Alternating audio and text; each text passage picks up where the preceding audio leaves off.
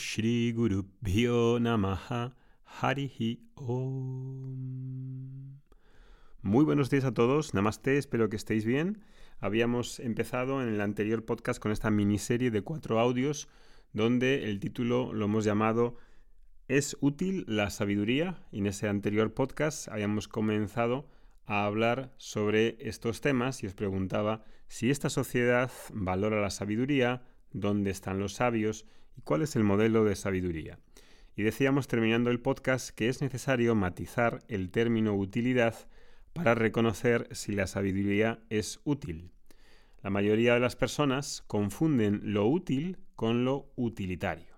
En el podcast de hoy vamos a examinar esa diferencia. Empezamos diciendo que hay dos grupos de opiniones encontradas que nos sirven de punto de partida para hacer este análisis. Hay numerosos partidarios que piensan y creen que la filosofía, la filosofía en este sentido como el saber tradicional asociado en Occidente a la sabiduría, que como decíamos en ese anterior podcast, la filosofía que se conoce hoy, es decir, la filosofía académica enseñada en las aulas de las universidades, perteneciente a un grupo eh, elitista de profesores, profesionales, es algo que poco tiene que ver con la filosofía antaño que se asociaba a un conocimiento indisociable entre sabiduría y vida. Esta filosofía está presente, pero es difícil encontrarla y parece que no hay continuidad, no ha habido continuidad, no ha habido una tradición de enseñanza que se pudiese mantener y que manteniese esa característica de la filosofía como sabiduría. Entonces hay partidarios que piensan que la filosofía, tal y como hoy la entendemos, es un conocimiento que em, ha de ser mm, eliminado o se puede prescindir de los programas de los estudios en las universidades y en los institutos. Seguro que has escuchado este debate en los medios de comunicación y también es frecuente escucharlo en las conversaciones de la calle. Los que tienen quizá un perfil más técnico o científico están generalmente de este, eh, de este bando, del lado de este bando.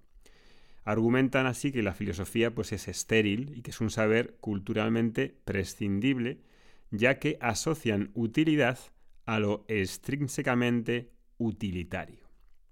Esta opinión pone de manifiesto que en gran parte de las opiniones pues se ha llegado a una concepción realmente muy reducida, muy reduccionista de la utilidad.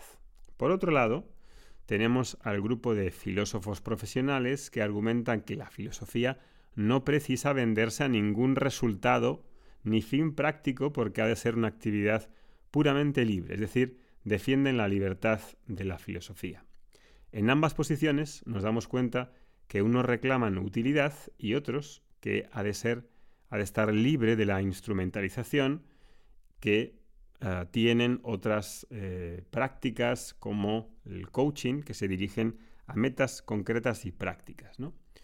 Bien, si buscamos em, el término útil en el RAE, en el diccionario, se dice que útil es aquello que puede servir o aprovechar en alguna línea, lo que produce o lo que produce un resultado provechoso.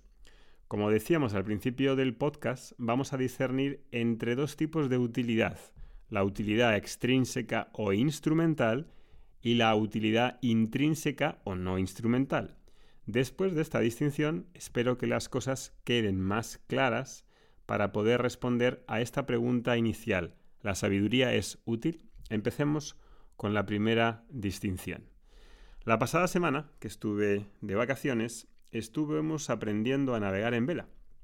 Y ahí nos enseñaron el uso de los mapas cartográficos, una cosa que parece ya una reliquia.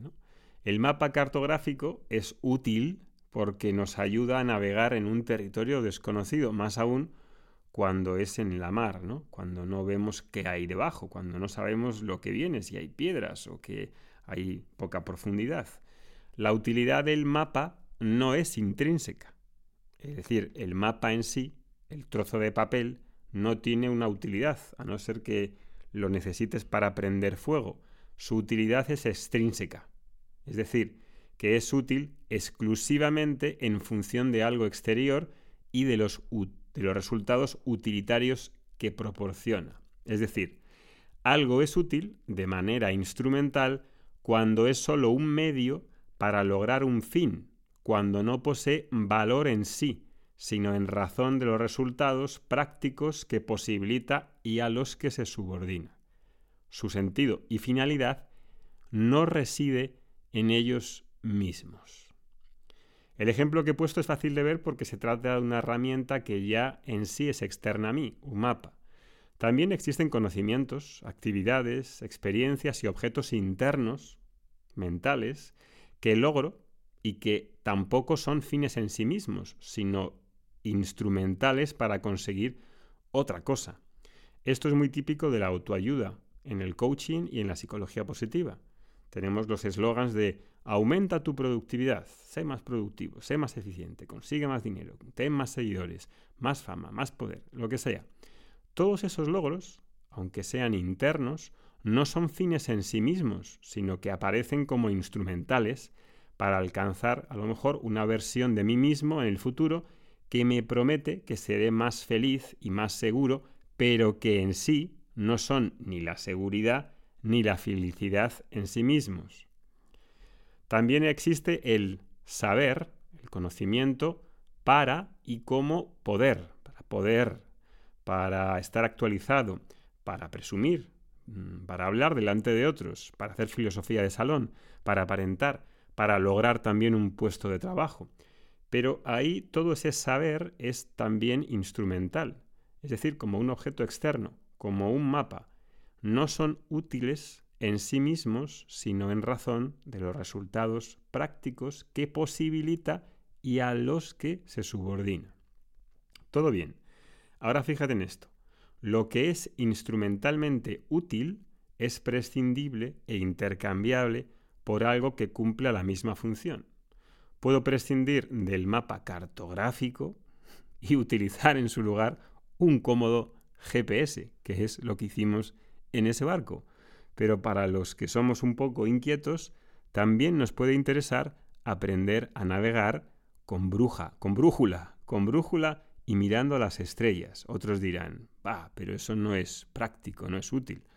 Bueno, cuando los GPS, si no funcionan los satélites, y con todo este blackout y apagones que ahora hablan, que van a venir a partir de octubre o a partir del 2023, ahí sí que sería útil. Pero al margen de eso, si hay una tecnología que me facilita la vida, que me simplifica y me es más útil, reemplazo el mapa cartográfico por el GPS. Muy bien, reemplazamos el mapa y el sextante por un GPS. Y si hay una tecnología mejor que el GPS, pues, pues sustituiré ese GPS por una herramienta más útil.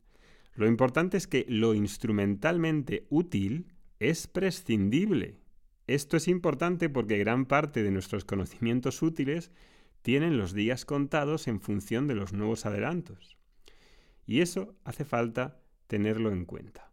Ahora vamos a ver el segundo tipo de utilidad que nos atañe y que pasa desapercibida por gran parte del público y que si la ves puedes tener un efecto muy provechoso y benefactor, muy útil, sumamente útil, pero ya no extrínsecamente, sino que tiene una utilidad intrínseca.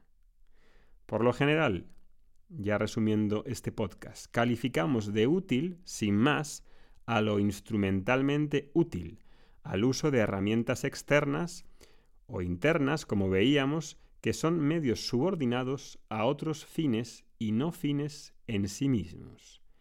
El otro tipo de utilidad a la que vamos ahora a referirnos es la utilidad no instrumental o intrínseca donde la actividad, el estado o la experiencia es una actividad que es un fin en sí misma, que no está subordinado a terceras razones, que en sí es independiente y es una actividad que tiene valor por sí y en sí mismo. Eso lo veremos en el siguiente podcast. Que tengas un buen día.